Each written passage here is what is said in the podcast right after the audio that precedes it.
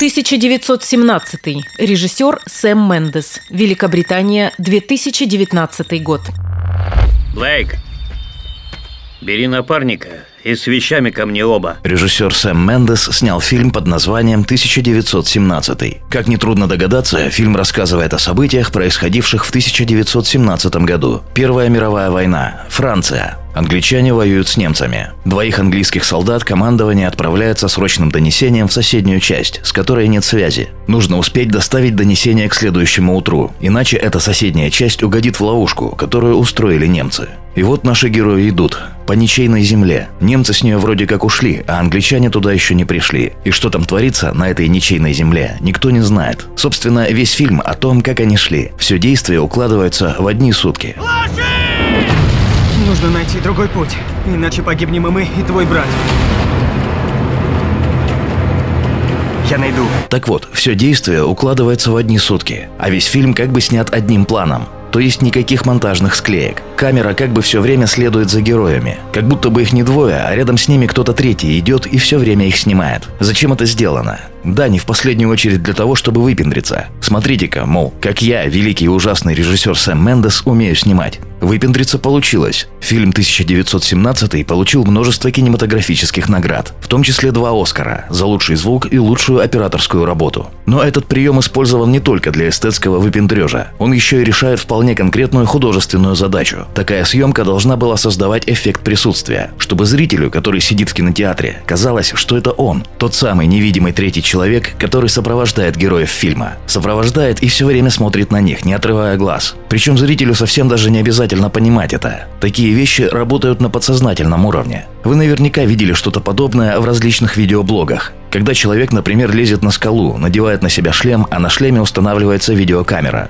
А потом он прыгает со скалы с парашютом. И вы все видите как бы его глазами. Это другой технический прием, но цель у него та же – создать эффект присутствия. Да, а еще такой прием используется при съемках порнофильмов. Ну а что, правда, из песни слова не выкинешь. Именно с этой самой целью используется, чтобы создать эффект присутствия. Если ты не справишься, начнется бессмысленная бойня. Так что же, получилось ли у режиссера Сэма Мендеса создать этот эффект? Оправданы ли эти многочисленные призы и награды? Перед началом съемок Мендес потратил полгода на то, чтобы тщательно отрепетировать все сцены фильма с актерами и оператором. Стоило ли оно того?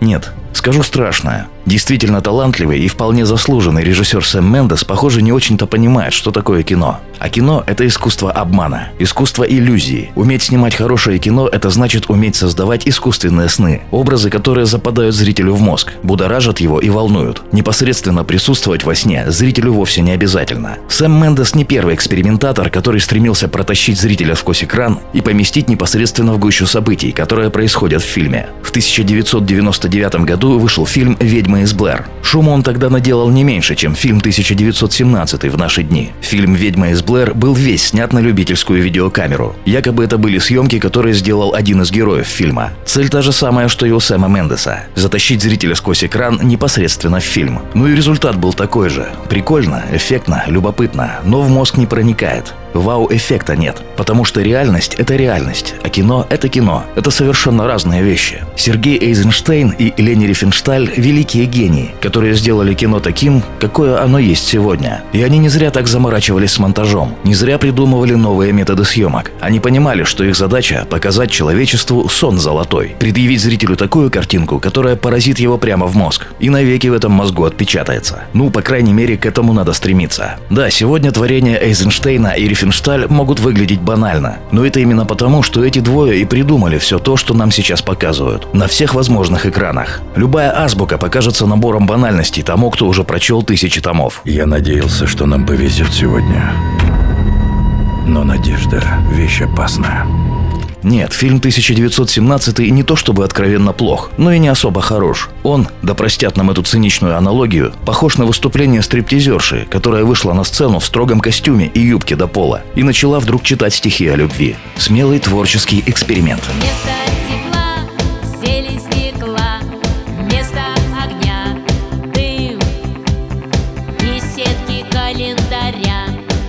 выхвачен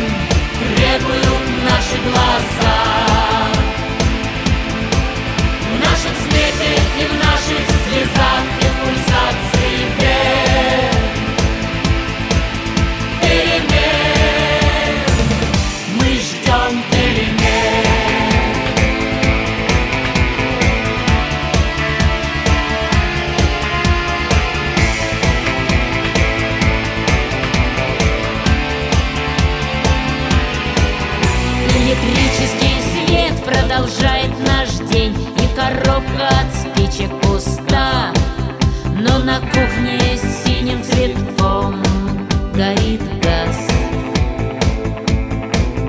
Сигареты в руках, чай на столе. Эта схема проста. И больше нет ничего, все находится в нас.